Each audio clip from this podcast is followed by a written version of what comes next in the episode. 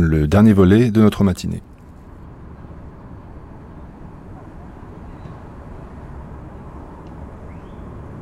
Il faisait beau. J'arrivais à la maison.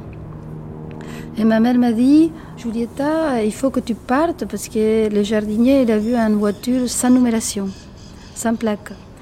Et donc, euh, ma mère m'a dit, tu vas dans les centres-villes, tu vas dans la maison des amis. On avait des amis, on avait un, le père, des, les copains de ma sœur, il était un avocat des droits de l'homme. Et, donc, elle m'a dit, tu vas là-bas. Tu vois, l'ingénuité de ma mère de penser qu'il fallait aller jusqu'à là-bas. Donc, euh, je me mis j'étais en train d'attendre le bus et je vois passer une voiture et je me dis, c'est ça. C'est la voiture qui va, me, qui va me prendre. Et j'ai eu le réflexe de me dire, je cours, mais j'ai eu l'impression que si je, je, me, je me mettais à courir, je m'imaginais déjà euh, traverser pour, le, pour les, coups de balle. Euh, je ne sais pas comment on dit balle, euh, fusil. Et donc je restais, je me dis, bon, tu attends. Et j'ai attendu. Euh, ils sont descendus. Et le type m'a mis un, pistolet derrière moi. Il faut que tu rentres. Et là, je m'ai mis à crier. Ils sont en train de me kidnapper. Vous voyez pas. Mais je savais que je ne pouvais pas faire grand-chose. Et, et, ils me sont pris comme ça. Et ils me sont mis la tête comme ça euh, ils me sont appuyé la tête, ils me sont mis devant eux, mais si bon, bon, maintenant tu restes calme. Et tout de suite, je me dis, je lui dis oui, oui, euh, je reste calme. J'ai vu ma sœur qui était à côté de moi. Elle est plus petite, elle en a moins que moi. Euh, et ils nous sont amenés dans un endroit. Mais là, j'avais l'impression que je basculais dans un cauchemar.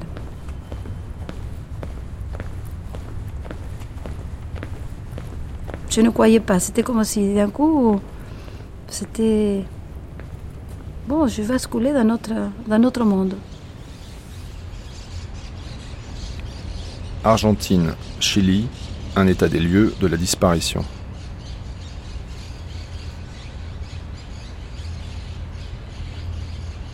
L'arrestation de Julieta Anono par les services secrets argentins, un matin de 1977 à Rosario, rappelle celle de Carlos Garcia, détenu à Buenos Aires à l'ESMA, l'école mécanique de la marine, ou celle du Chilien Guillermo Torres, conduit le 12 septembre 1973 au Stade national de Santiago, ou encore celle de Rodrigo del Villar, torturé à la Villa Grimaldi, toujours à Santiago.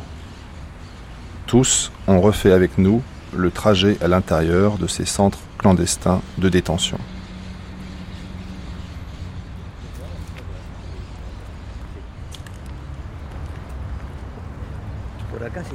On rentre par ici, mais il faut qu'on aille par là-bas.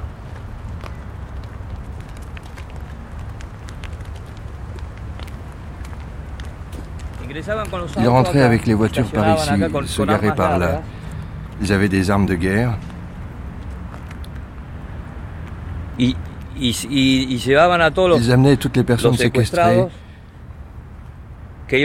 Toutes ces personnes portaient une cagoule, des chaînes et des menottes. Il les faisait rentrer par cette porte qui est là devant et ensuite il les conduisait au sous-sol.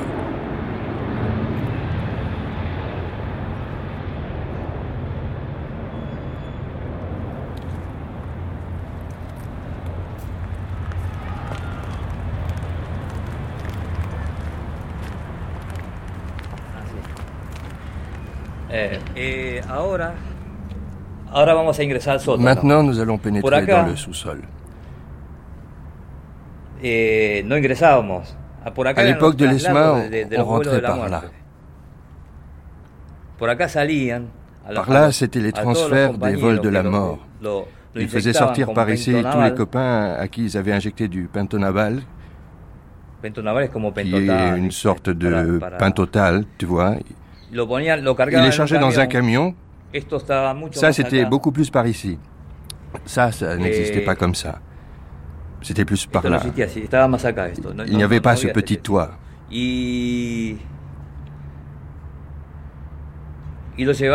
Ils les emmenaient ensuite à l'aérodrome. Ils les mettaient dans un Fokker, dans un avion.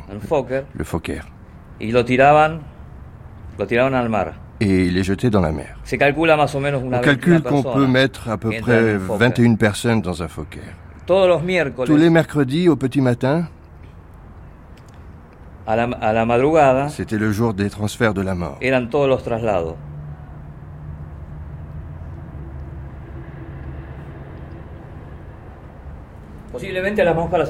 Les sœurs françaises ont été probablement sorties par ici, les deux religieuses.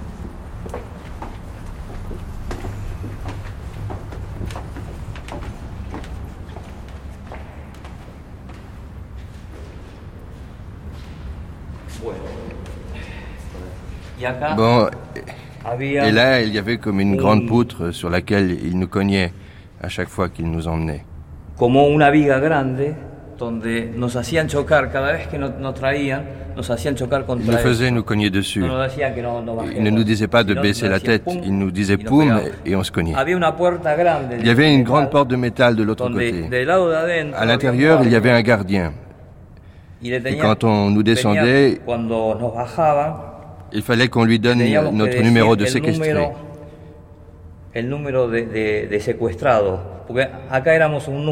Ici, on était un numéro. On ne nous appelait pas par notre nom. Les numéros des personnes qui sont passées par là, ça allait de, ça allait jusqu'à 5000 ou plus de 5000. Quand ils arrivaient jusqu'à 999, ils recommençaient à zéro. Vous, Carlos, votre numéro, c'était quoi? 028. 028. Año, año 1977. Année 1977.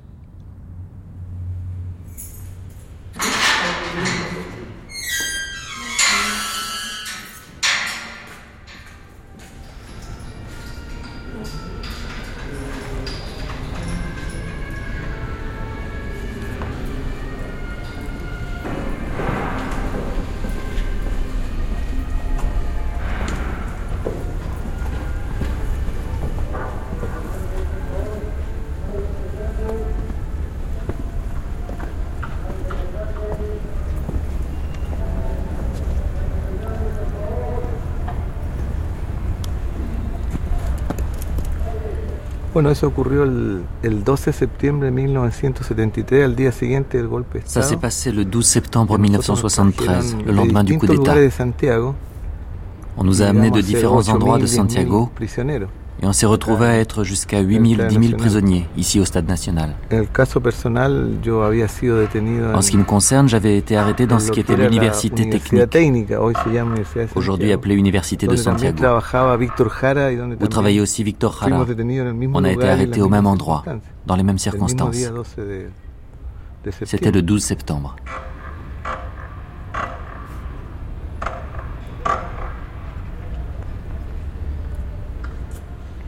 Qu'est-ce qu'on vous dit? C'est difficile de résumer en quelques mots des faits aussi terribles, aussi douloureux que nous, Chiliens, avons dû vivre, puisque notre vie dépendait d'un militaire armé d'une mitraillette de beaucoup de militaires armés de mitraillettes qui se tenaient devant nous. Ils nous menaçaient, ils nous faisaient mettre à genoux, ils nous frappaient. Tout ça se passait quand on entrait là, dans le stade. Après, ils nous plaçaient dans une loge avec cinq ou six cents personnes. On ne pouvait pas dormir ni le jour ni la nuit. Et ils nous amenaient à l'interrogatoire dans différents endroits du stade. Ça pouvait être dans le vélodrome, qui était le pire des endroits où ils pratiquaient les pires tortures, ou dans les bureaux, comme dans mon cas. J'ai été conduit dans les bureaux à l'intérieur du stade. C'est là, dans la partie administrative, qu'ils nous frappaient. Ils nous frappaient beaucoup, mais on n'a pas reçu d'électricité dans le corps, comme ça a été le cas pour beaucoup. Après tout ça, dans l'après-midi, environ vers 6 heures, il faut penser que c'était déjà le printemps au Chili, ils nous sortaient sur les gradins et envoyaient revenir toutes les personnes qui avaient été torturées au vélodrome. Pour les femmes, cela se passait à la piscine. Ils nous faisaient voir le spectacle de tous ces camarades torturés qui faisaient un tour de piste devant nous, et après ils les ramenaient chacun à leur place dans les gradins.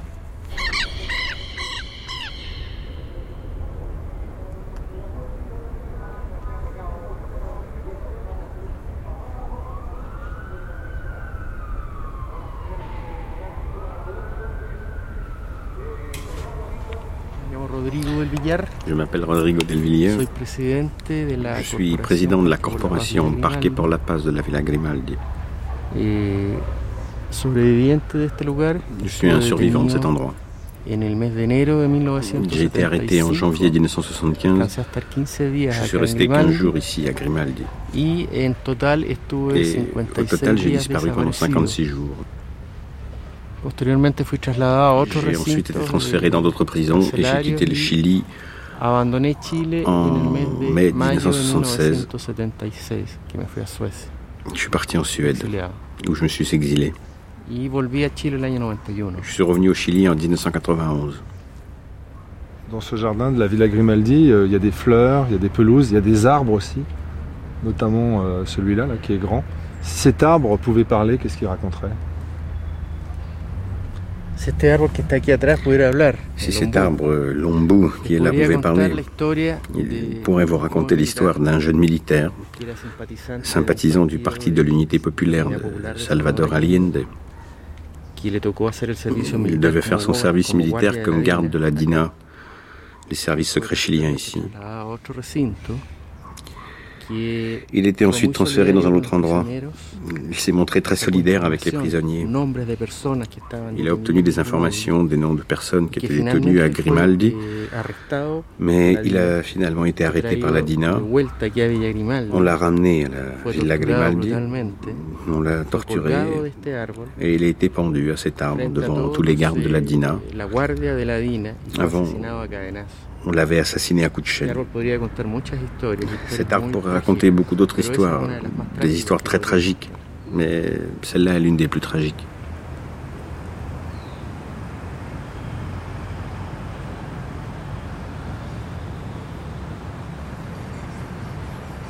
Est-ce qu'à un moment vous vous dites j'ai disparu?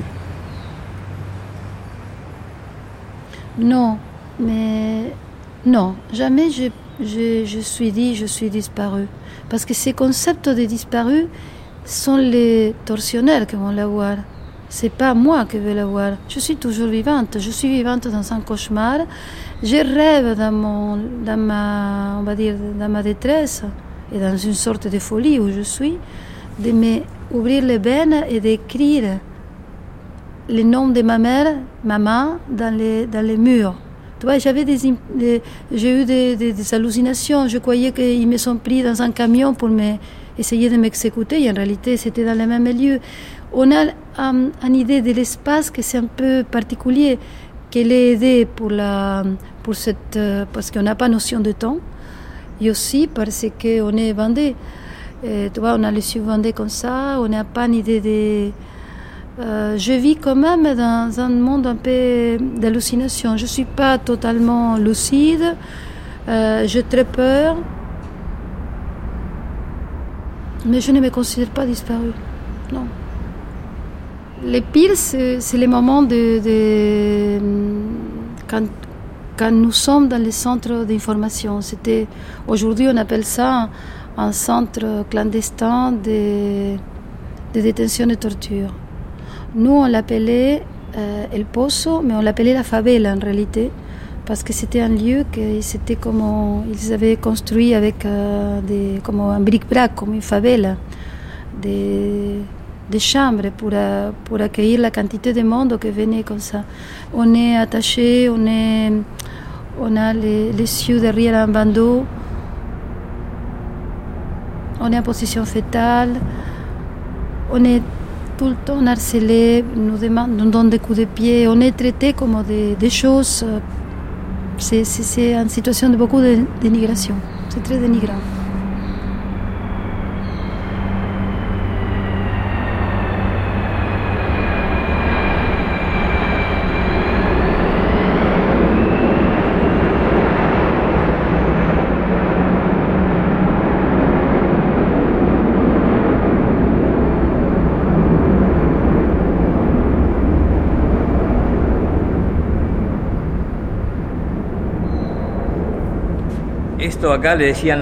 Ici, à l'ESMA, il l'appelait l'avenue du bonheur. Ici, il y avait des bureaux. Là, une imprimerie, les toilettes, l'infirmerie.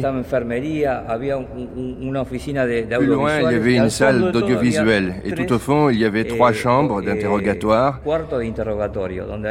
Là, on nous torturait.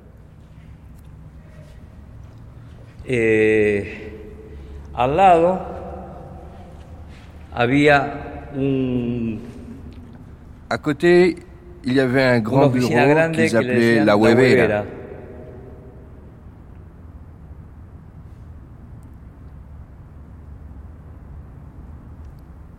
donde daban audiovisuales. Où il passait des vidéos. Te explico qué, qué quiere decir Je t'explique ce qu'est la huevera. ¿Cómo se llaman los? Tu t'imagines des boîtes à œufs, mais les grandes, où on met tous les œufs.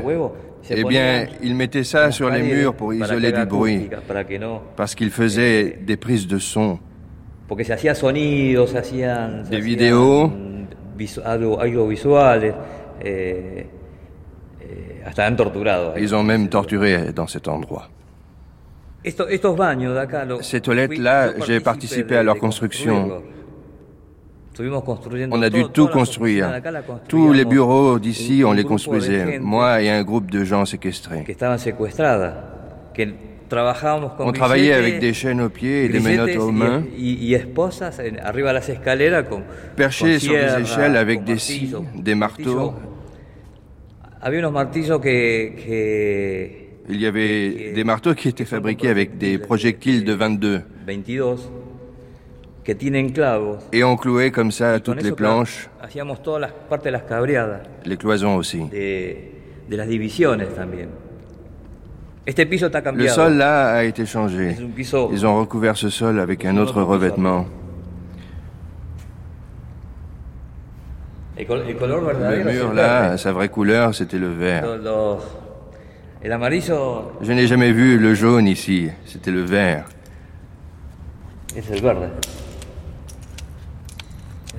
Le jaune, c'était pas la couleur d'origine quand on était ici.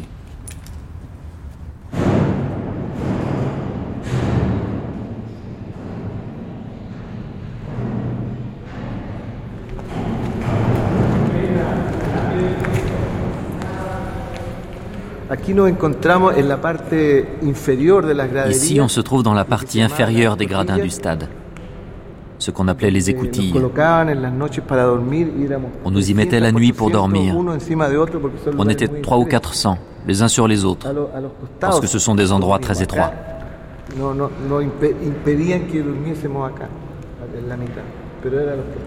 On dormait sur les côtés ici. Ils nous empêchaient de dormir au milieu. On avait le droit juste sur les côtés.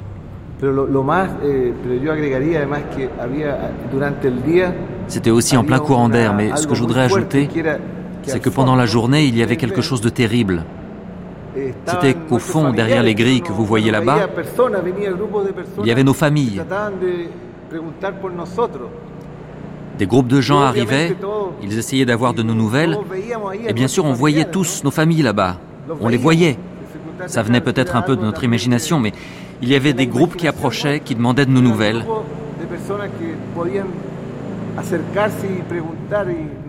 Mais on ne leur répondait jamais. Nous avons disparu durant trois semaines. C'est seulement le 1er octobre qu'on a publié une liste des gens qui étaient là. Mais avant, nos familles ne pouvaient pas savoir si on était là ou pas. Personne ne les informait de rien.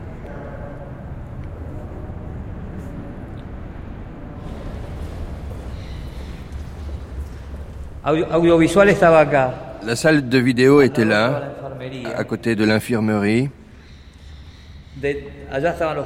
Là-bas, les chambres d'interrogatoire, au fond. À côté des chambres d'interrogatoire, il y avait une pièce, un laboratoire pour faire les planches d'imprimerie, les planches pour mettre dans la machine.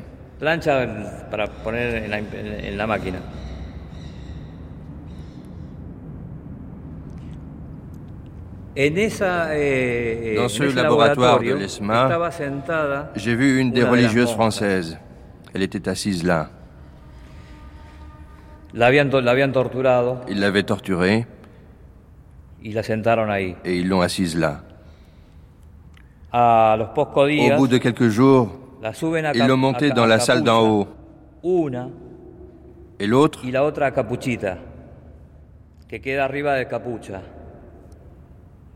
C'était juste au-dessus.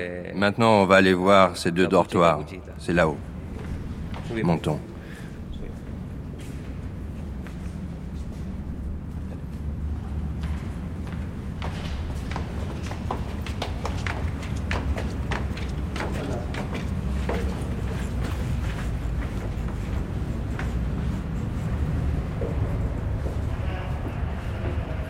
Je, je suis à mercé des autres.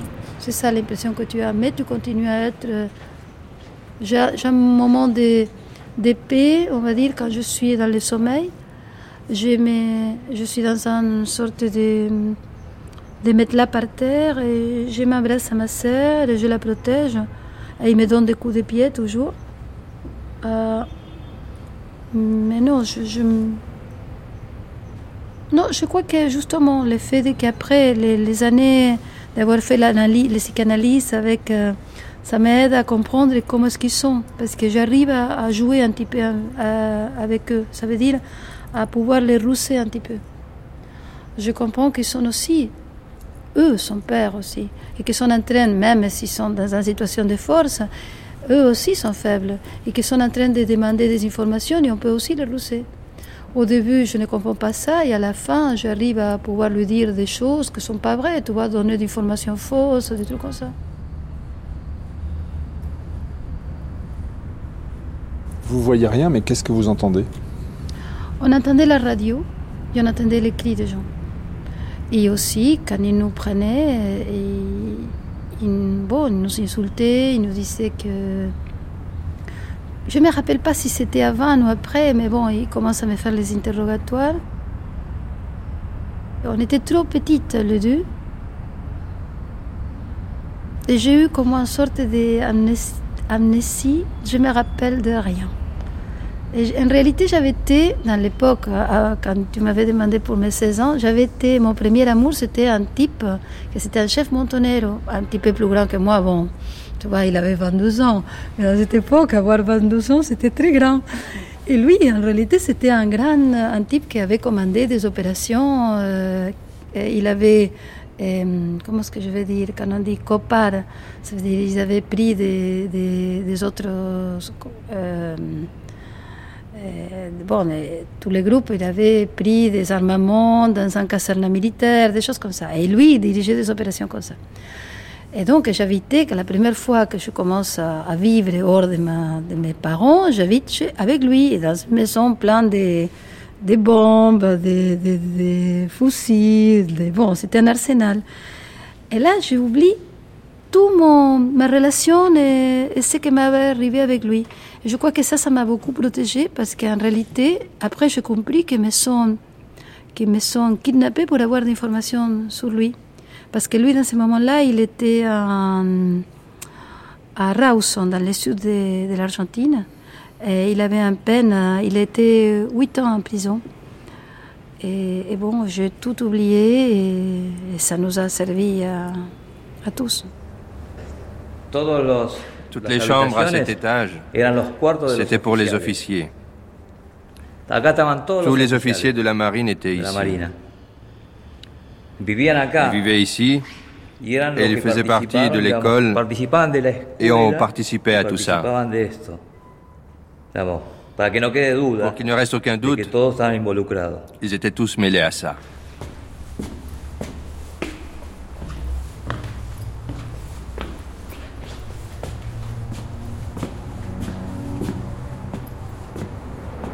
Autre chose. Autre chose. Il y avait une église ici. Une sorte de chapelle. Avec l'hôtel et il y avait des bancs. Il y avait le curé. Qui leur disait la messe. Il venait les confesser. Carlos, est-ce que vous êtes croyant? Que soy creyente. Si je suis croyant. Mm. Non. Non. Je ne sais pas quoi te dire. Non. non. Parce que le prêtre le daban la bendición en capucha. Il donnait sa bénédiction aux camarades encagoulés. A los compañeros y los sacaban Et il les sortait le mercredi au petit jour. Le, daba la le curé leur donnait sa bénédiction y iban a los vuelos de et ils allaient dans les vols de la mort. Estaba involucrado le clergé aussi était mêlé à ça.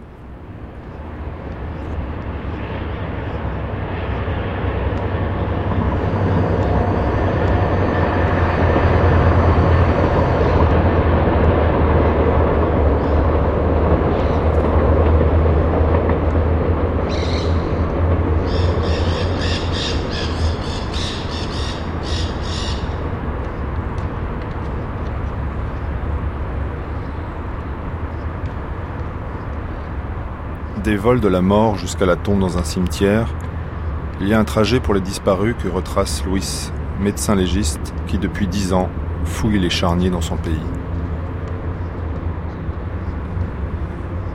Una de las formas de eliminar, de matar a las personas que estaban secuestradas. Une des manières de tuer les personnes qui étaient séquestrées consistait à les mettre dans des avions des forces armées et à le jeter à la mer ou dans le fleuve. De toutes les personnes jetées depuis les avions, on en a retrouvé seulement 60. 60 corps sont réapparus sur les plages uruguayennes et argentines. Les autres ne sont jamais réapparus, ils ne réapparaîtront probablement jamais. Il y a quelques années, l'équipe d'anthropologues et de médecins légistes enquêtait sur l'identité de ces corps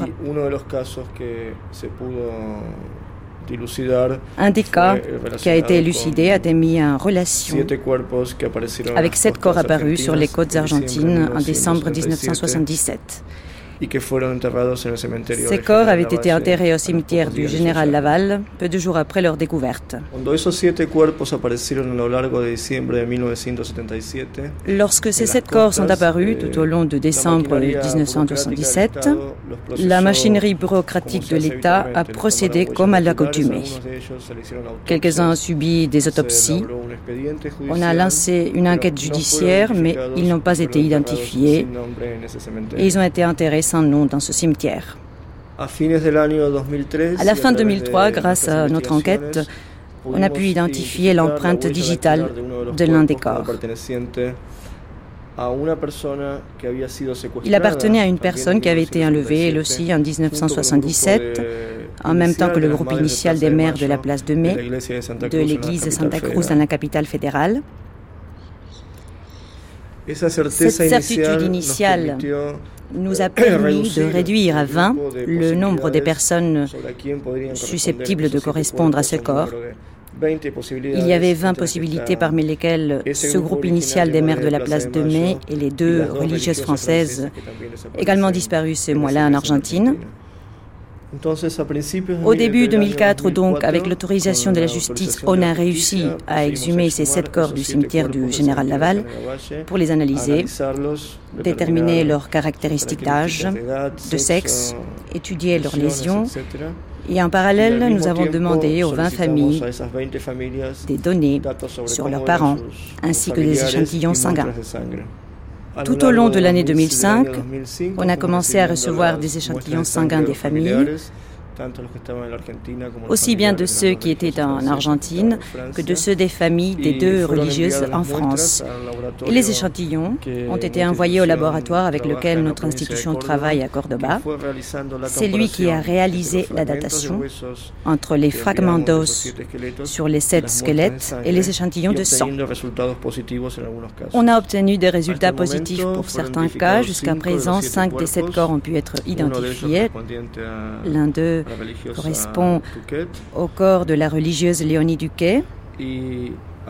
On a pu restituer aux familles les restes identifiés.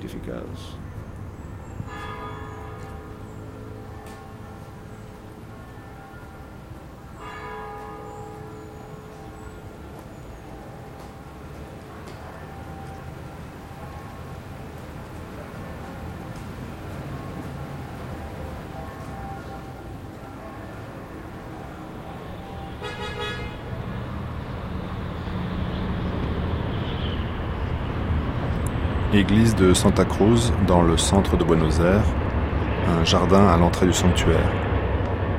Dans le jardin, une tombe en marbre gris foncé. Devant cette tombe, une petite femme brune. C'est Maria del Cerotti, une amie de sœur Léonie Duquet.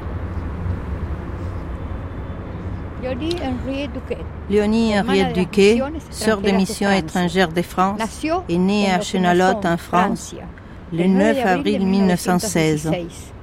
Enlevée le 10 décembre 1977 par l'armée, il a été détenu, disparu, jusqu'à ce que sa dépouille ait été récupérée et identifiée le 26 août 2005. Ce sont les opprimés qui réagissent ici, qui veulent se libérer. Nous ne pouvons demeurer insensibles. C'est pourquoi il nous faut nous engager avec ce peuple. Cette terre aujourd'hui, ce serait une lâcheté, ce serait la mort. Signé Léonie Duquet.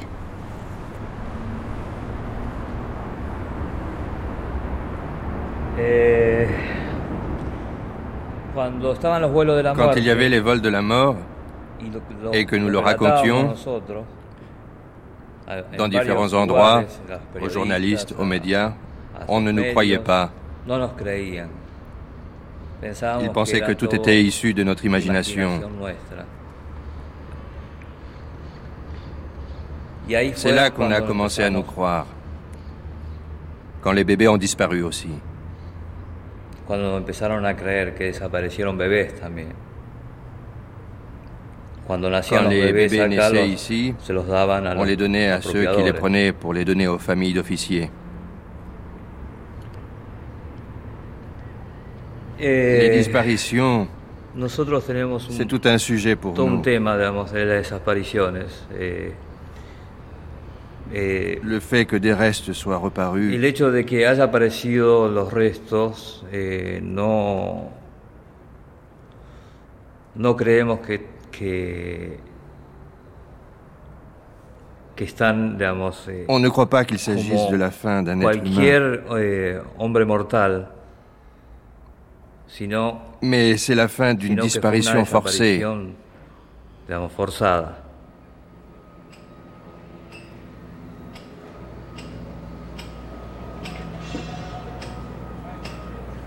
Las placas les plaques, la raison pour laquelle les plaques sont sur le eh, sol est liée eh, au fait que les détenus qui étaient ici à la Villa Grimaldi, ils avaient toujours les yeux bandés. Donc la seule chose qu'ils pouvaient faire à travers le bandeau, c'était de regarder vers le bas. Alors l'idée, c'est que le visiteur aujourd'hui fasse un peu cet exercice, cet exercice que faisaient les détenus, de regarder toujours vers le bas. C'est pour ça que les plaques sont sur le sol. Chaque plaque raconte les points les plus importants, euh, les lieux les plus symboliques de la Villa Grimaldi. Vous avez été détenu ici, donc euh, il y avait des murs, il y avait des vraies maisons, il y avait des vraies chambres de torture. Le fait que quand vous soyez rentré d'exil, tout, est, tout avait été détruit et que vous soyez revenu ici, qu'est-ce que vous avez ressenti de cette euh, absence-présence Et la verdad es que c'est vrai qu'ici, tout ce qui existait était détruit. Les maisons, tout ce qui symbolisait l'aspect physique de Grimaldi. Eh, Mais je pense que la mémoire, c'est bien plus que des constructions matérielles. La mémoire est sauvegardée par les gens qui ont vécu ces expériences. Eh, c'est bien sûr important que pour un lieu comme celui-ci, il aurait été bien de conserver les bâtiments qui existaient. Mais d'un autre côté, le travail qui est mené ici est lié précisément au fait de transmettre aux visiteurs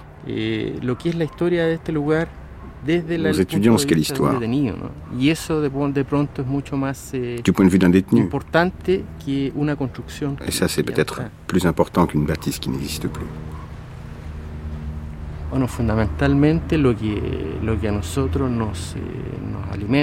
Essentiellement, ce qui nous alimente, ce qui nous pousse à réaliser ce travail, ce sont tous nos camarades disparus, assassinés. Nous sommes en quelque sorte leur voix. Et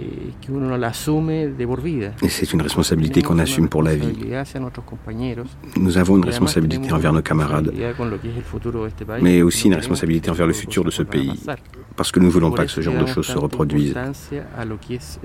C'est pour ça qu'on accorde autant d'importance à tout ce qui touche le travail avec les jeunes, avec les écoles, les universités.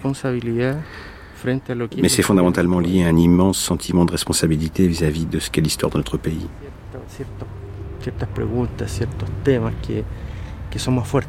Il y a certaines questions, certains sujets qui sont plus forts que d'autres. C'est pas que l'on soit devenu un cœur de pierre insensible. Tout ça est là, fleur de peau. Mais naturellement, on essaie de le maîtriser. Je ne pourrais jamais nier qu'après une visite guidée, je finis complètement épuisé. Les gens posent habituellement beaucoup de questions sur mon cas personnel, sur les tortures qu'ils m'ont appliquées. Et toujours, il me revient à l'esprit des personnes, des visages, des camarades qui ont été assassinés. C'est bien sûr un sujet difficile. Mais d'un autre côté, cela nous nourrit aussi, nous aide dans ce chemin. ce désir de lutter pour la justice, ce désir de transmettre aux jeunes ce qui a été notre expérience dans une période très dure de nos vies, parce que nous étions tous très jeunes. Moi j'avais 21 ans quand j'ai été arrêté. Mais si effectivement nous disons que le nunca más, le jamais plus, est un cliché très répandu dans ce pays, tout le monde parle du nunca más, du jamais plus. Mais si on n'est pas capable de transmettre ce jamais plus, il peut se répéter mille fois. L'histoire est assez claire dans ce sens, non?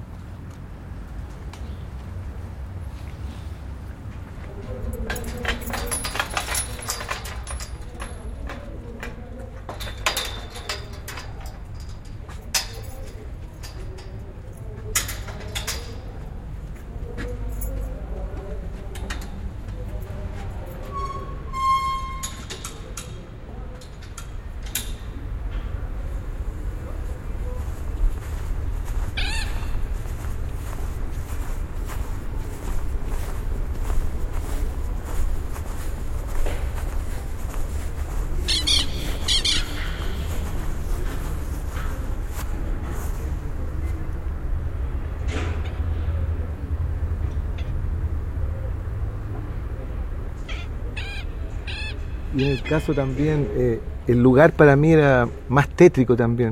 Pour moi, ce stade était encore plus sinistre.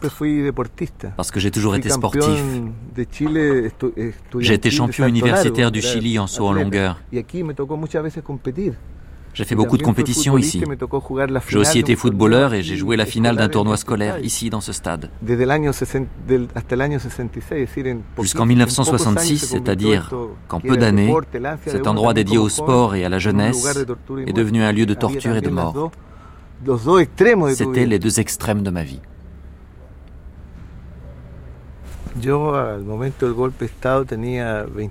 Au moment du coup d'État, j'avais 23 ans. J'étais un jeune journaliste je travaillais dans le journal du Parti communiste et à la radio de l'Université technique, qui était une université technique de l'État où étaient formés des professionnels de tous les secteurs de l'industrie.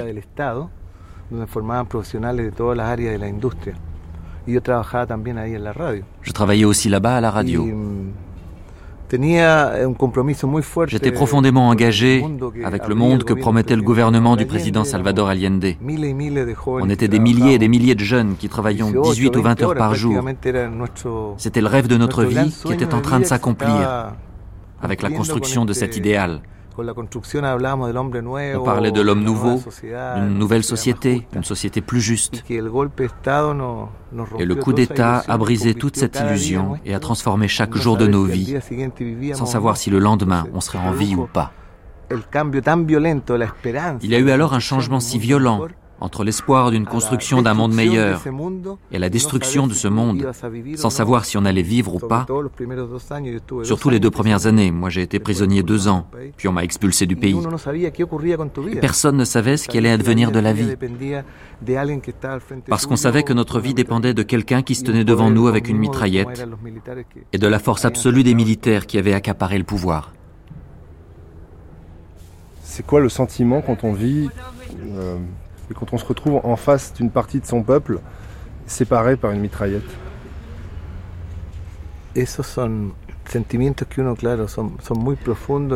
ce sont des sentiments très profonds et très marquants dans des moments comme cela.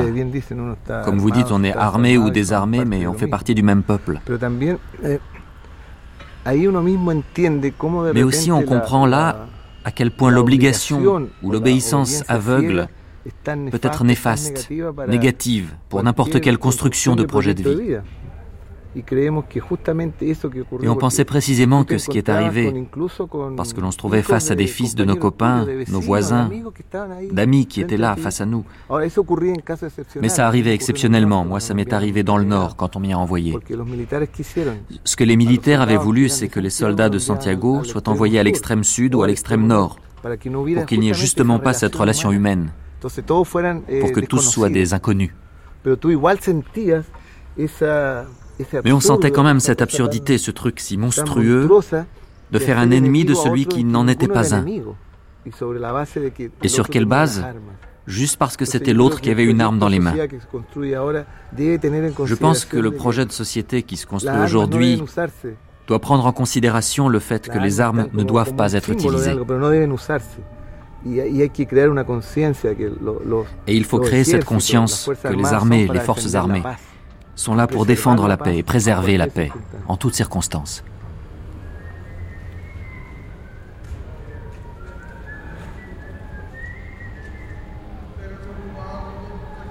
Le rapport à la langue maternelle, vous êtes dans un lieu où tout le monde parle la même langue, mais il y a d'un côté euh, les victimes et de l'autre côté les bourreaux. Comment, comment ça se gère ce rapport à cette langue partagée?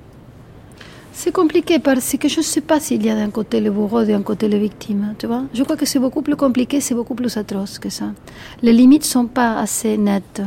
Et jamais dans des conditions comme ça, tu vas voir que les limites sont nettes. Ils vont te vendre ça. Justement, quand on fait le festival de la mémoire, on nous vend ça. Que les limites sont nettes. Les limites jamais sont nettes. Mais même dans l'ESMA, on a vu ça. Les limites sont pas nettes. Il n'y a pas d'un côté les bourreaux, d'un côté les prisonnières.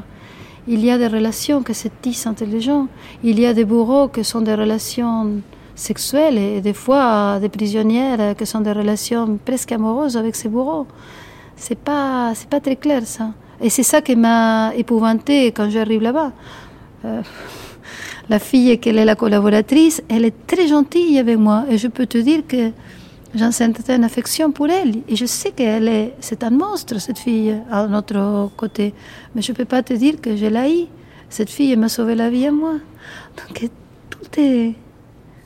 Bon, il y a bien sûr les personnages qui sont les chefs, qui sont, des, sont, sont nets. Ça veut dire, il y a le ciego, le cura et l'armero, qui sont les trois tortionnaires, euh, on va dire les, les piliers de cette structure de répression qui vont pas avoir de rapport amical. Ils vont avoir toujours des rapports vraiment. Mais les autres, les, personnages qui sont entre un et l'autre, on ne peut pas dire qu'ils sont délimités. Je, je crois que c'est beaucoup plus compliqué. Ils disent, ils vont, te dejaron, ils te sont, estás blanqueada, ils te sont blanchis, ça veut dire, ils finissent pour utiliser tout le monde le même mot. C'est terrible. Bon, il y a des gens que non, mais ça c'est un, ça c'est particulier, ça c'est chacun. Je crois que là, tu comprends que c'est ton être que se joue, tu vois. Là, je crois que bon, c'est différent. Je suis pas militante quand je arrive là-bas. Donc je pense que je suis, je suis une fille de presque, bon, 16 ans, 17 ans, un adolescent. Euh, là, ce que je vois, c'est un univers qui m'effraie, mais c'est un univers qui à la même fois c'est un échantillon de ce que c'est l'humanité. Et, si je ne parle pas avec ces mots, c'est parce que c'est un choix à moi, mais ça ne veut pas dire que tout le monde va faire ce choix. Je crois que là, tu es livré à toi-même. Même s'ils vont te dire, oui, la solidarité, c'est possible, oui, il a d'exister, mais c'est, c'est comment ce que je veux dire, c'est tissé pour des... Ce que je veux dire, c'est pas très ça veut dire très politiquement correct. Mais je crois que les rapports entre les gens sont aussi des sympathies, d'empathie, des transferts. Tu vois? Je crois ça?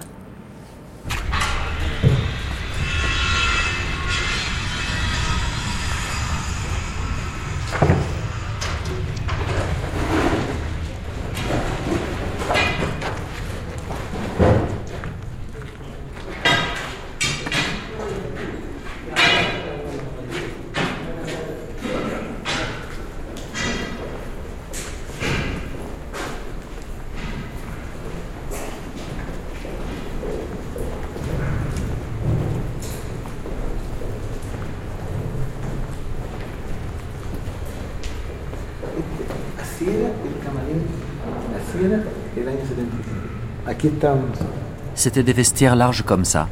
C'est là que nous étions.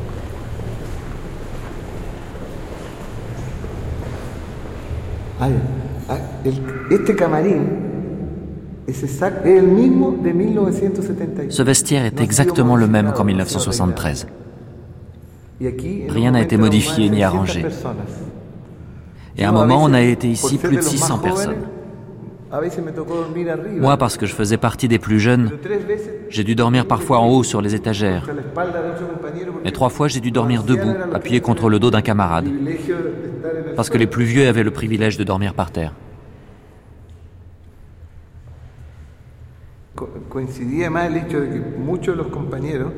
En plus, beaucoup de camarades revenaient torturés des chambres d'interrogatoire. Et donc le sentiment de solidarité que l'on sentait les uns envers les autres était très fort, très intense. Parce que la douleur que produit la torture, entre autres avec l'électricité, ils ont beaucoup employé l'électricité ici sur les torturés, était immense, effroyable. On cherchait alors ici à créer une solidarité dans cet espace, pour chercher les meilleures conditions parmi nous, pour que ceux qui étaient le plus mal souffrent le moins possible.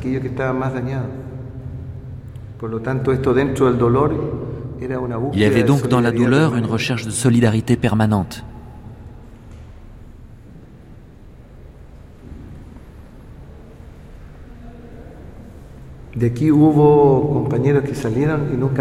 Il y a des camarades qui sont partis d'ici et ne sont jamais revenus.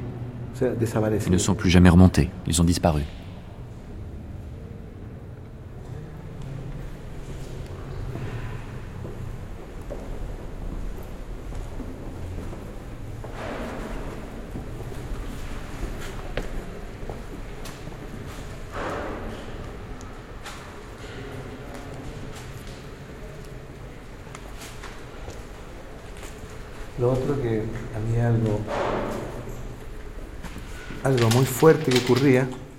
Un truc très fort aussi qui se passait, c'est que tous les cinq ou six jours, ils nous mettaient tous en rang. Tout le vestiaire était rempli de détenus. Et un type passait avec une cagoule noire. On ne voyait pas son visage. Et il disait celui-là, celui-là, celui-là, celui-là. Il dénonçait, c'était un collaborateur. Il dénonçait, il montrait du doigt. Celui-là, celui-là, celui-là, celui-là. Et les militaires les prenaient et les emmenaient.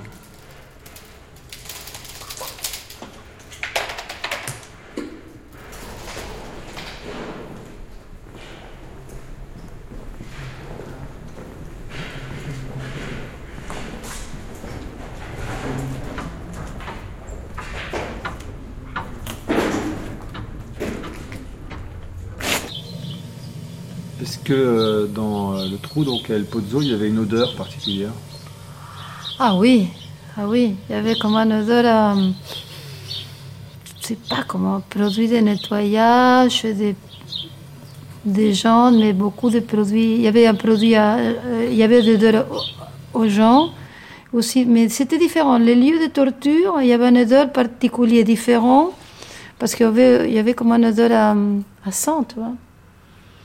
Et les lieux de, de bas, c'était comme un odeur à, beaucoup d'êtres ensemble, tu vois, un odeur plus, plus humaine.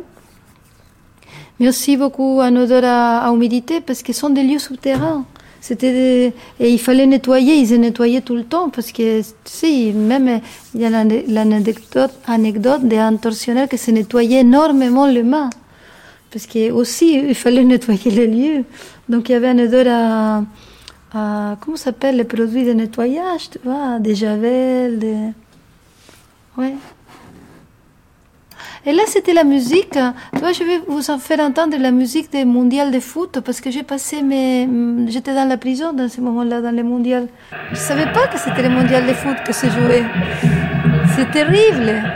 C'était une musique très sympathique au début, hein. Je savais pas qu'est-ce que c'était. C'était la, la, la les militaires qui, préparaient tu sais, la fanfare avec ces musiques.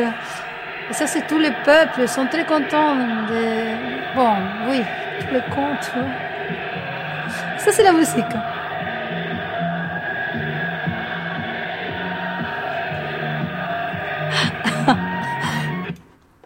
Mais c'était terrible. Tu vois, c'était... Ah, je vais l'étendre.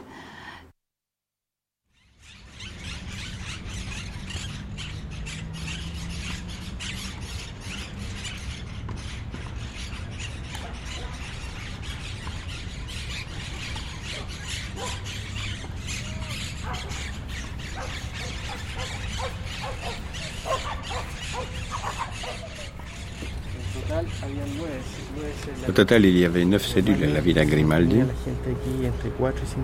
Généralement, on gardait ici quatre ou cinq personnes pour une période allant d'une semaine, dix jours à un mois. Il faut vous imaginer, ici en été il fait 30-35 degrés, mais à l'intérieur, on a la sensation qu'il fait plus de 40. le seul moyen de respirer, c'était ça, ce petit trou. C'est par là que l'air entrait. Il n'y avait rien d'autre. Eh, J'ai été mis ici avec quatre camarades.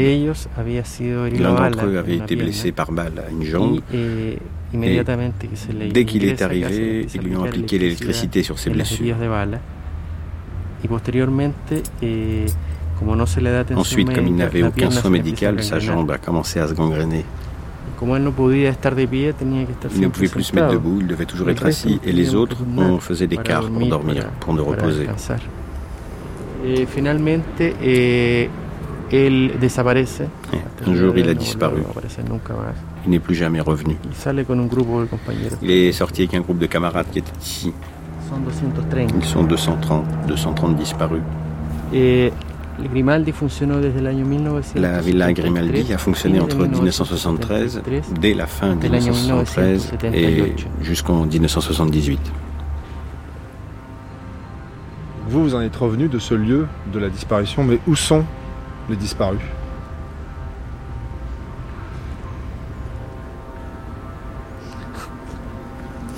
C'est une question que se pose souvent un grand nombre de Chiliens.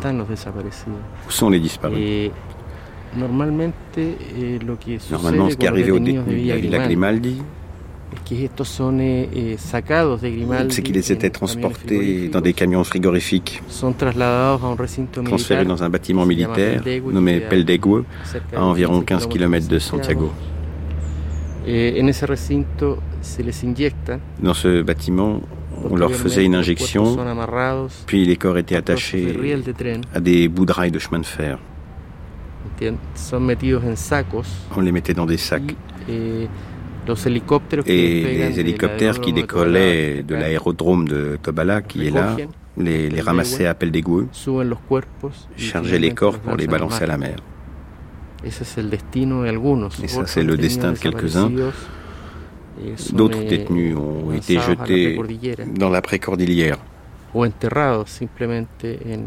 simplement enterrés dans des lieux inconnus. Eh, Mais jusqu'à aujourd'hui, nous n'avons aucun élément qui nous permette de savoir quelle est la raison qui a fait que certains disparaissaient et d'autres restaient en vie.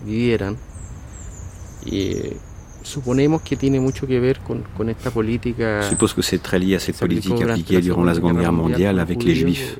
Este vive y este no. C'est una política celui-là, oui, celui-là, non. C'est une politique du doigt, comme nous disions. La décision finale et la désignation de qui disparaissait ou pas étaient dans les mains des gens de la DINA. Les raisons du choix aussi. Es una idea que tengo yo. Moi, j'ai cette idée en tête. À l'origine, l'idée de la DINA, c'était de faire disparaître tout le monde, de tuer le plus de personnes possible. Et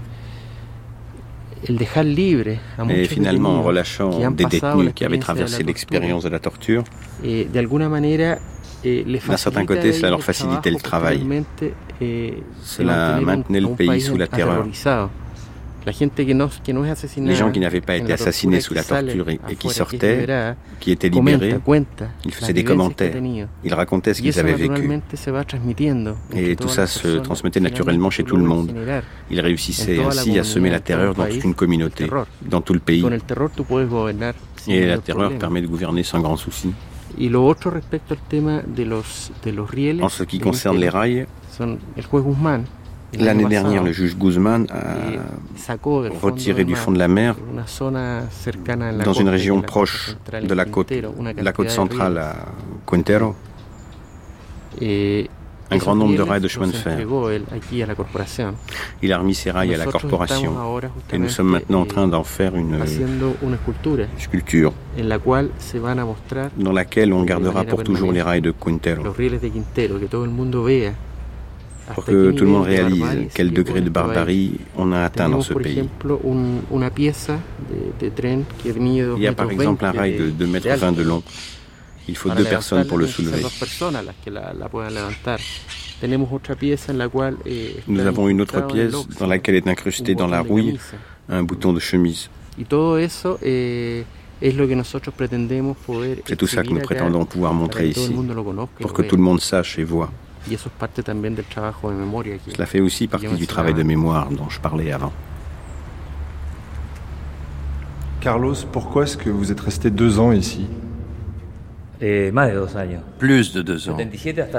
Je suis resté à l'ESMA de 1977 jusqu'en 1979. Eh, Buena pregunta. Bonne eh, question. A mí me tenían para, para hacer, nosotros éramos On était trois. Tres, trois disparus qui étions chargés que para hacer la documentación des papiers, de passeport, carte d'identité, eh, tous les faux documents qu'on imprimait. Que nosotros, nosotros imprimíamos, yo soy gráfico. Je suis imprimeur.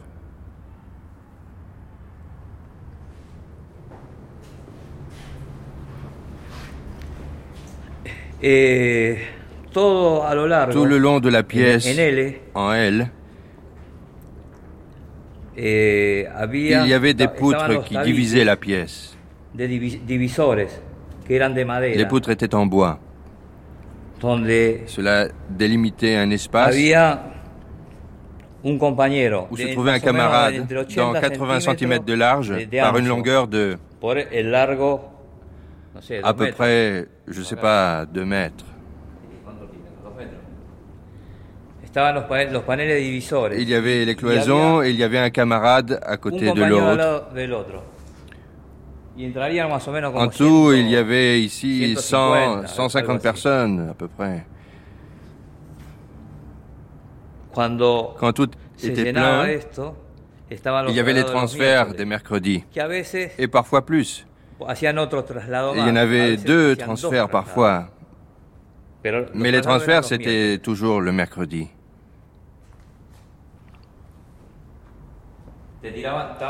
Ils étaient couchés sur le sol, avec la tête en dehors,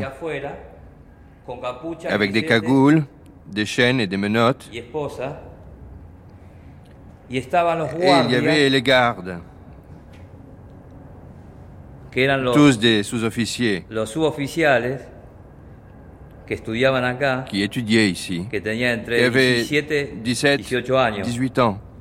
Y ellos son los que nos C'est eux qui nous surveillaient, qui nous frappaient. Tenían unos palos grandes Ils avaient des grands bâtons, si comme des battes de baseball, et si on bougeait, ils nous frappaient sur la tête. Carlos Ici, on, entend, enfin, on est à l'intérieur, mais on entend la vie à l'extérieur, les oiseaux et les bruits de la circulation. Vous, quand vous étiez détenu ici, est-ce que vous perceviez que la vie continuait euh, dehors sans vous? On entendait les cris du stade de River. On entendait les avions. La fanfare militaire d'ici. De l'armée.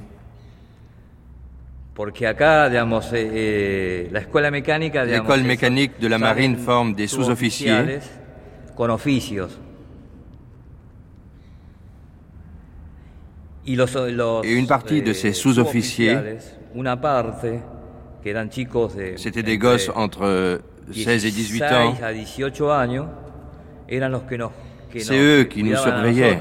Entre paréntesis, digamos. Entre parenthèses, disons, ils nous surveillaient. Ils nous frappaient. Ils nous faisaient de tout, ils nous torturaient d'ailleurs eux-mêmes. Ces gosses de 16 ou 17 ans. Los chicos de 16 a 17 años, ¿no? Il y a 5000 personnes qui sont passées dans ce centre. Il y en a beaucoup qui n'ont jamais euh, revu la vie. Enfin, il y a une centaine de personnes qui ont survécu. Vous faites partie de ces survivants. Comment est-ce que vous vivez aujourd'hui encore ce fait d'être survivant? Et, comment vivo? Comment je vis? Je n'ai jamais cru que j'allais sortir d'ici. Je pensais qu'ils allaient me tuer comme tous les autres. Eh, à un moment, ils nous ont amenés travailler au journal Condition. Que nos llevan a trabajar al diario Convicción, que era un diario de, de, la Marina. Qui était un journal de la marine. Qu'ils avaient créé. A trabajar con gente que no tenía nada que ver con nada y trabajábamos y, no, y nadie sabía que éramos desaparecidos. Pour travailler avec des gens qui ne connaissaient rien à rien. Et personne ne savait qu'on était disparus. No le podíamos decir nada porque iban a pensar que estábamos locos. On ne pouvait rien leur dire parce qu'ils allaient nous prendre pour des fous. Ellos nos llevaban a la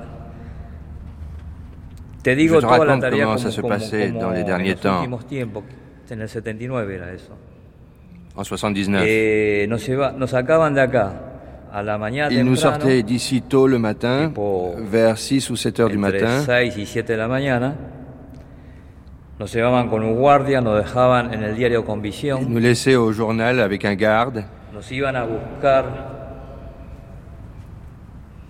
y nos llevaban al edificio Libertad. Ils venaient nous chercher et nous amenaient au bâtiment Libertad du commandement en chef de l'armée.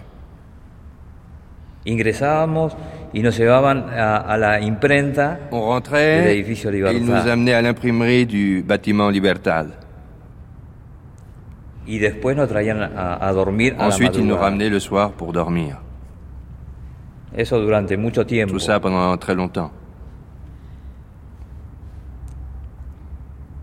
Esto año 79 estoy hablando. Je parle de l'année 79.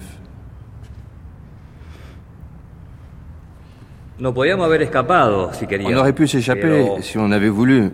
Eh, El tema es Mais que le problème, c'est qu'avec le plan Condor, Condor toute l'Amérique latine digamos, estaba todo controlado, avait des frontières sous contrôle.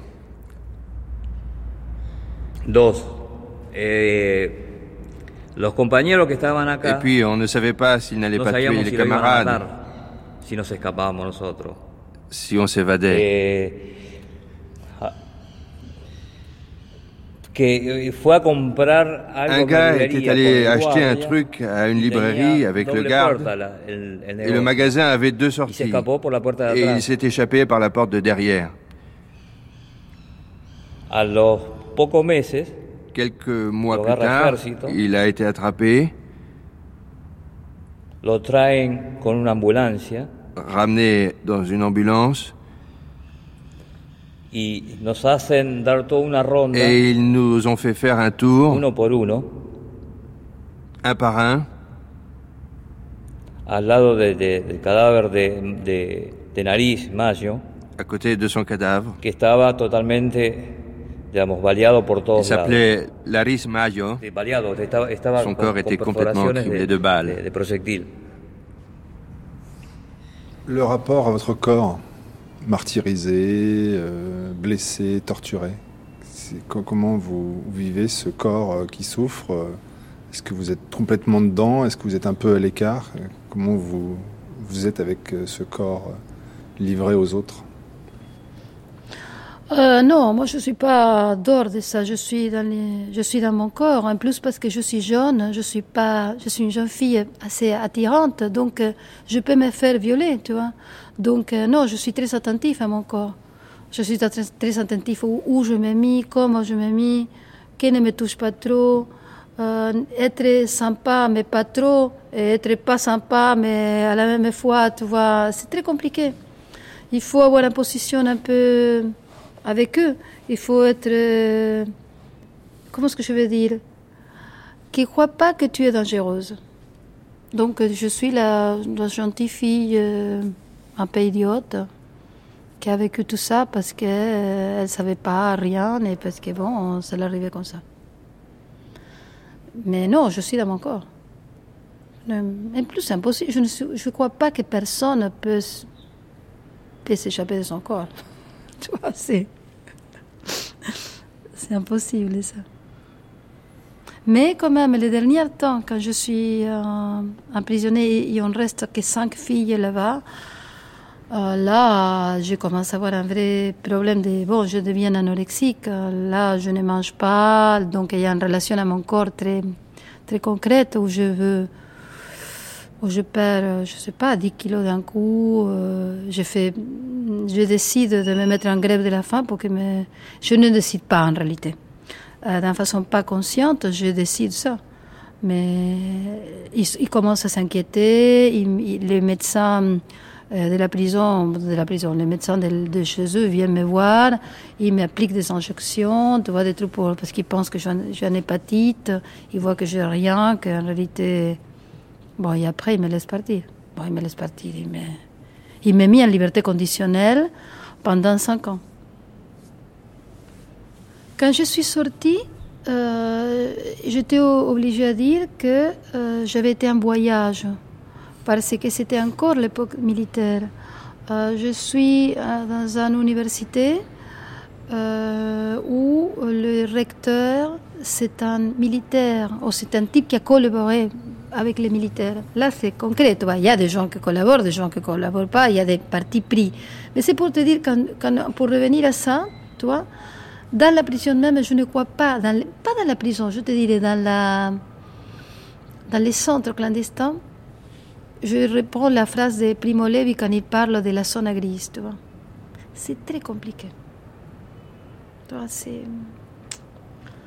Et c'est ça que, que j'aimerais bien travailler, tu vois, ces questions de la de l'ambiguïté, de la comment, comment en plus ta vie elle est livrée à, à des gestes d'hasard finalement, parce que tu tombes bien sur quelqu'un ou tu tombes mal sur quelqu'un, toi c'est terrible. Mais quelque chose que c'est concret, c'est que tu as mercé, tu as mercé des autres. Là c'est concret, toi.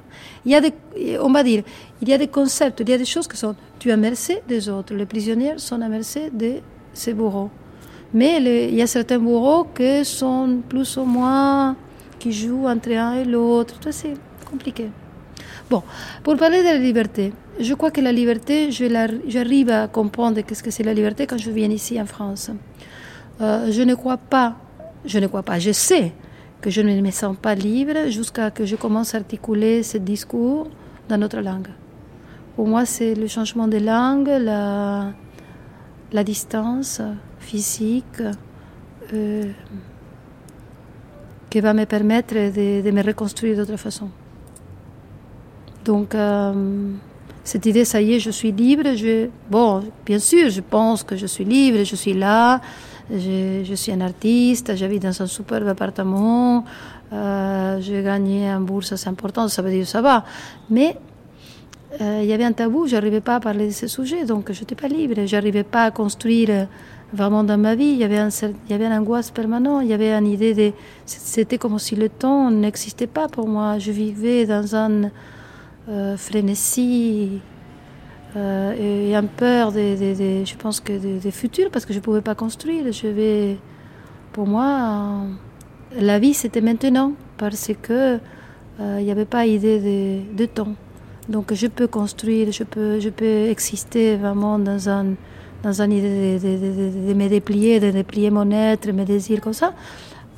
ici en France, quand je décide de vivre ici, pour ces raisons, bon, ils vont te dire, c'est un exil, je ne sais pas. Pour un côté, oui. Tu es poussé pour une histoire personnelle et pour un pays où tu vois que ça ne change pas parce que je pars. Je, tu sais, je, sors de la prison, il y a la guerre de Malouine. Ils sont tous contents de cette guerre. Tu vois, c'était atroce. Et moi, je ne comprenais pas. Pour moi, c'était une guerre totalement ridicule. Et, là, et même la gauche, elle est pour, pour récupérer les Malouines, tu vois, et tout le monde. Et moi, je trouvais vraiment délirant tout ça. Et donc, euh, c'est compliqué. C'est la dernière ruse des militaires au pouvoir en 1982, donc la guerre des Malouines. Oui, et c'est une dernière ruse qui prend très bien dans la population. Parce que les gens, tu vois, les universitaires, je, suis, je, fais des études de philo parce que je suis je sors de là-bas, je suis quand même assez paumée, même si, bon, je tiens comme ça. Et j'essaie de me... Je commence à faire euh, un psychanalyse, mais j'essaie de me suicider. Euh, et là, je décide de faire la, la philo parce que je comprends que si je n'arrive pas à comprendre de façon, on va dire, euh, avec, euh, je dirais pas rationnelle, mais oui, avec une certaine réflexion, euh, des questions fondamentales, je ne pourrais pas me sortir. Donc là, je commence à faire la philo et là, je vois les, recteurs, que c'est les, les, gens qui sont contents de Malouine. C'était une mascarade et là, je me sens très seule dans mon pays. Je décide au bout de quelques temps de partir. En 1975 y viví en Alemania y en En 1975. Et j'ai vécu en Allemagne et en Italie. Je suis revenu chez moi en 1984, quand grâce à la pression des gens, des organismes internationaux, la dictature a commencé à s'assouplir. Et on a commencé à avoir la possibilité de revenir, nous qui étions interdits de retour. Je suis donc revenu en 1984 dans des conditions difficiles. Mais j'étais disposé à participer à ce qui se faisait au Chili contre la dictature.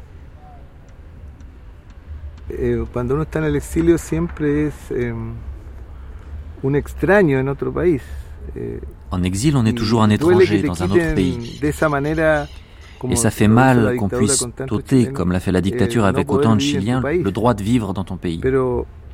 Mais nous, grâce à notre conviction politique, à nos motivations idéologiques, on essayait de tirer profit au maximum de tout ce qu'on pouvait de l'étranger par rapport à nos formations, pour pouvoir retourner au Chili et contribuer au retour de la démocratie pour tous.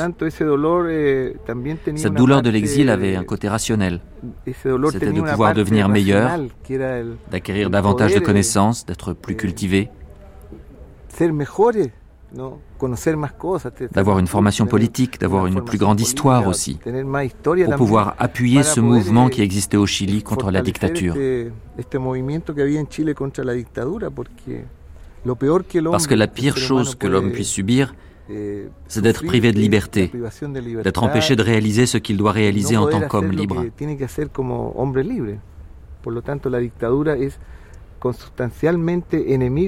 La dictature est donc par essence l'ennemi des personnes. On a essayé de profiter de tout ce qui nous manquait durant cette période où on était exilé loin de notre pays.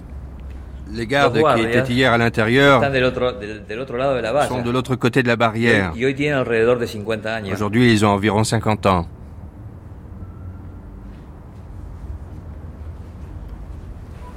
Et par rapport aux bourreaux, euh, aux militaires, aux soldats, qui œuvraient ici et qui euh, soit ont fini leur vie, soit continuent à vivre, mais n'ont toujours pas été jugés. Qu'est-ce que vous sentez aujourd'hui dans le Chili de 2006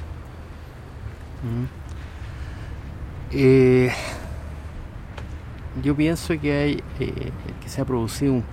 Je crois qu'un changement s'est produit ces dernières années eh, au sein des forces armées en général.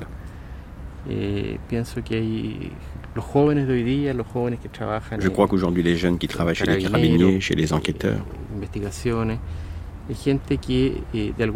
sont des gens qui d'une certaine manière ont réalisé tout ce qui s'est passé au Chili sous la dictature. Et je pense qu'il a un travail important à mener avec eux tout particulièrement. C'est de traiter le sujet des droits de l'homme avec des carabiniers, avec la marine, les forces aériennes. Eh, C'est bien sûr un sujet assez compliqué pour nous. Mais pour ce qui est des relations avec les anciens militaires, avec ceux qui ont participé au gouvernement de Pinochet, ceux qui ont été en service à la Villa Grimaldi, ceux qui ont été dans les différents centres de torture détenus par la DINA, j'éprouve personnellement un profond mépris. Eh, je pense que je n'ai aucune raison de chercher une réconciliation avec eux. Je pense que c'est impossible pour tout ce qu'ils ont fait, après les crimes qu'ils ont commis, les tortures, les morts, les disparitions, et après tout le mal qu'ils ont fait à ce pays. Dans ce sens, je pense que personnellement, je n'ai aucune raison de leur pardonner. Je ne pourrais pas leur pardonner.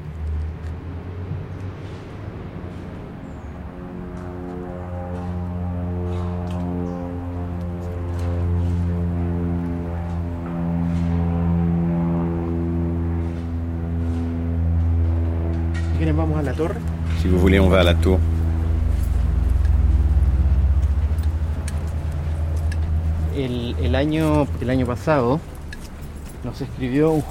L'année dernière, un jeune de 33 à 34 ans nous a écrit pour nous demander l'autorisation de se marier ici, à la Villa Grimaldi. J'ai réagi pareil, j'ai dit, c'est pas possible, comment peut-on avoir envie de se marier ici?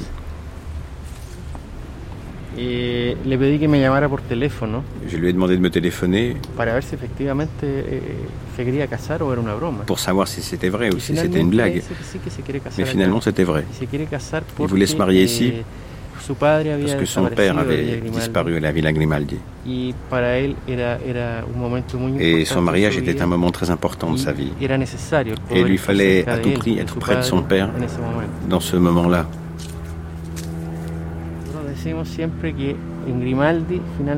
Nous, on dit toujours que finalement la vie est plus forte que la mort à Grimaldi.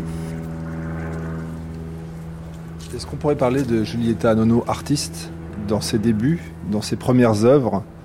Comment est-ce que vous travaillez? Et qu'est-ce que ça donne concrètement? Avant d'être en prison, je voulais déjà être artiste. De tout petite, je faisais déjà la peinture parce que bon, je viens dans un, je vivais dans un univers très intellectuel, artistique. Et après, je pense que l'unique façon de changer l'humanité, c'est à travers de la militance. Et c'était merveilleux parce qu'on croyait vraiment qu'on était inscrit dans, dans le changement de l'histoire. C'était une sensation d'un grand comment est-ce que je veux dire, pour un adolescent, s'inscrire dans, dans une réponse quand tu as plein de questions, c'est quand même. Euh, mais, mais toujours, je reviens au cercle, je deviens au temps, je deviens au. Euh, que oui, cette expérience de la disparition, plus que de la prison, ça m'a beaucoup marqué. L'œuvre Le Tunnel eh Oui, euh, je commence à faire ce travail pour m'amuser. Mais, toujours c'est comme ça. Quand on fait un travail, toujours c'est quelque chose qu'on ne sait pas pourquoi on le fait et après on, peut euh, réfléchir après. Pourquoi Et j'avais. Hum, j'étais chez, ma copine gynécologue et, j'avais. Hum, on, a commencé à faire des photos des filles avec le, le spéculum. Ça veut dire. C'était pas. Ce qui m'intéressait, c'était l'objet, le spéculum et l'intérieur des féminins, les vagins, mais l'intérieur. Euh, et donc, je fais quelques photos, et là, je comprends que, que ça parlait quand même d'un retour, ça parlait comme des. des J'avais pensé que c'était en relation à ma maternité, le fait d'avoir enfanté, le fait d'être mère. Et après, je me dis non, c'est en relation à un voyage, en relation à moi-même, à revenir. Là, j'ai compris que c'était en relation à revenir al pozo, à revenir au lieu où j'avais été disparu. Parce qu'en quelque sorte, et ça c'est paradoxal, quand j'avais été disparu, j'avais été isolé aussi. Dans un isolement total, quand je dormais, quand j'étais quand j'avais dit, je, je, je, voulais écrire le nom de ma mère dans la, prison, je dormais et j'avais l'impression d'être encore dans l'utérus de ma mère. Là-bas, après, dans ces moments atroces, dormir, c'était comme revenir à elle. Là, je suis revenue à Pozo, mais pour un voix, pas du tout un voix parce que je voulais chercher la mémoire, parce que je voulais faire un acte militant. C'était parce que euh, j'avais besoin, comme artiste, de revenir à ce lieu. Et c'était incroyable parce qu'en faisant cette vidéo, j'arrivais à pouvoir articuler tous les autres travaux que j'étais en train de faire. Dans ce moment-là, je travaillais aussi, j'avais commencé à travailler avec cet objet médical, qu'il y avait cette ambiguïté entre l'objet de torture, l'objet de savoir, et justement cette ambiguïté qui aussi c'est l'ambiguïté d'être disparu, tu vois Que tu es là, mais tu n'es pas là. Que tu es vivant, mais à la même fois ils pensent que tu es mort. Euh, que les, bourreaux sont des bourreaux, mais à la même fois il y a des autres que, qui l'ajoutent d'une façon euh, plus ou moins amicale et que tu as l'impression que tu as un certain pouvoir sur les autres aussi, parce que y a la même fois tu as un pouvoir de rien. Je dis un certain pouvoir parce que quand tu es dans un interrogatoire, il y a un moment que tu as un déclic que tu dis je peux plus que eux, je peux leur raconter n'importe quoi, ils vont me croire. Et pour l'autre côté, s'ils sont à vie, ils te, tu vois, ils tuent s'ils sont à vie. Ça veut dire c'est toujours une relation très Et bon, avec cet objet médical, j'avais trouvé cet objet, je ne sais pas si transitionnel, cet objet qui, qui entre une chose et l'autre.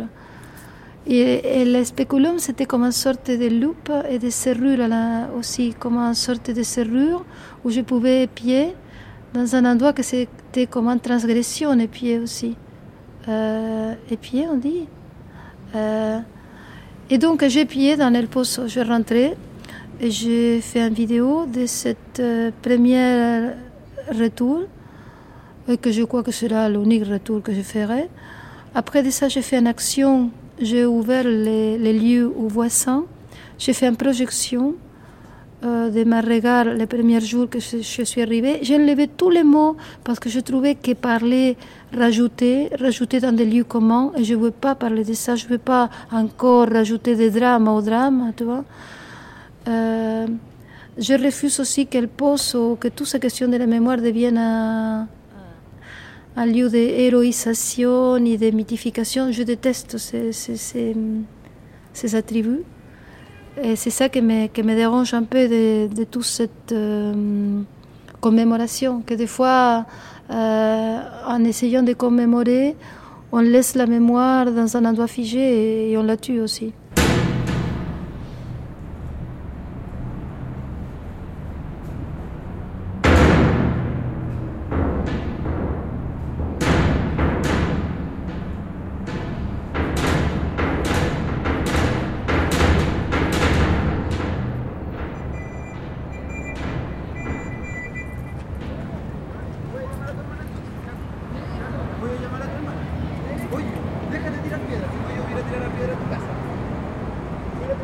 Obligo a mis muertos en su día, los descubro, los trasplanto, los J'oblige mes morts en leur jour, je les découvre, les transfère, les dénude, je les amène à la surface à fleur de terre, où les attend le nid de l'acoustique. Le nom de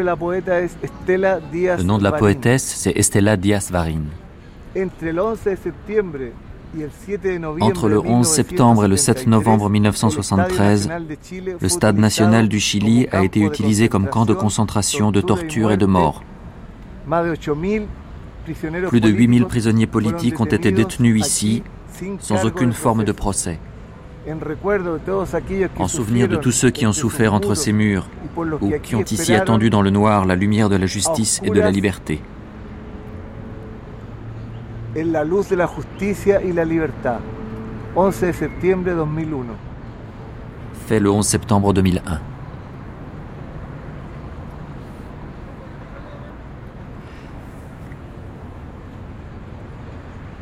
Merci à Carlos Garcia, Maria Rosario del Cerruti, Luis Fondebrider, Julieta Anono, Guillermo Torres et Rodrigo del Villar pour leur témoignage. Coordination en Argentine et au Chili, Marine de la Moissonnière. Traduction Laura César. Texte dit ce matin par Mathieu Lagarigue, Laurent Lederer et Nicolas Struve. Prise de son et mixage Philippe Bredin. Réalisation Jean-Philippe Navarre. Un documentaire de Michel Pomarède.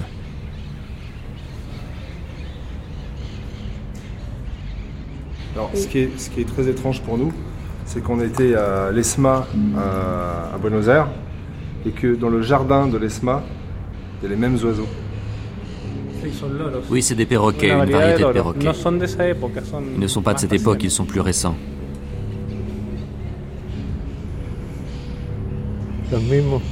Les mêmes oiseaux.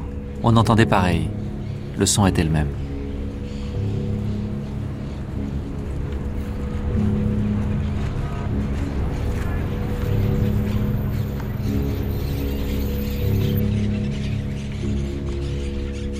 Pour de plus amples informations, connectez-vous à notre site internet, un site alimenté par Pauline Mocor. L'adresse c'est www.franceculture.com. Vous y trouverez des notices bibliographiques et historiques, mais aussi le portrait des anciens détenus qui ont témoigné ce matin. Vous pourrez réécouter ce programme en ligne ou même le podcaster si vous souhaitez nous écouter sur votre iPod à la plage.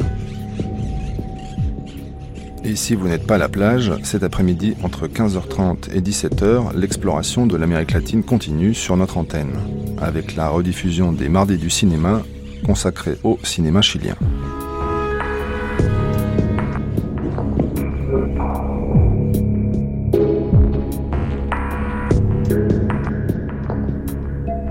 En ce qui me concerne, je vous donne rendez-vous demain matin, dès 9h05, pour un nouvel état des lieux de l'Amérique latine une matinée intégralement consacrée au cinéma sud-américain, avec une archive où nous rapprocherons le travail de la réalisatrice Lucrecia Martel dans les années 2000 et celui de Torre Nilsson en 1955. Qu'est-ce que ça fait d'être né un 24 mars 1976 en Argentine, jour du coup d'État du général Videla? Réponse à 10h dans le débat avec le cinéaste Diego Lerman.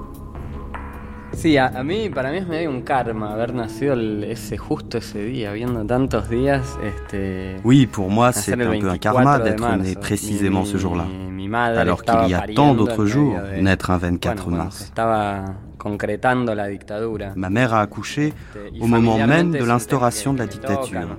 Et c'est un sujet qui me touche et qui a marqué l'histoire de ma famille. J'ai vécu quatre ans dans la clandestinité. Je suivais partout mes parents qui prenaient la fuite. C'est donc pour moi un sujet émouvant, personnel. C'est comme une cicatrice. C'est impossible de parler de l'Argentine, de l'actualité, sans tenir compte qu'il y a eu un coup d'État. Pas seulement à cause des personnes assassinées, mais parce que la classe politique d'hier serait au pouvoir aujourd'hui. Si elle n'avait pas été assassinée, il serait présent dans la politique, dans la culture, dans différents milieux.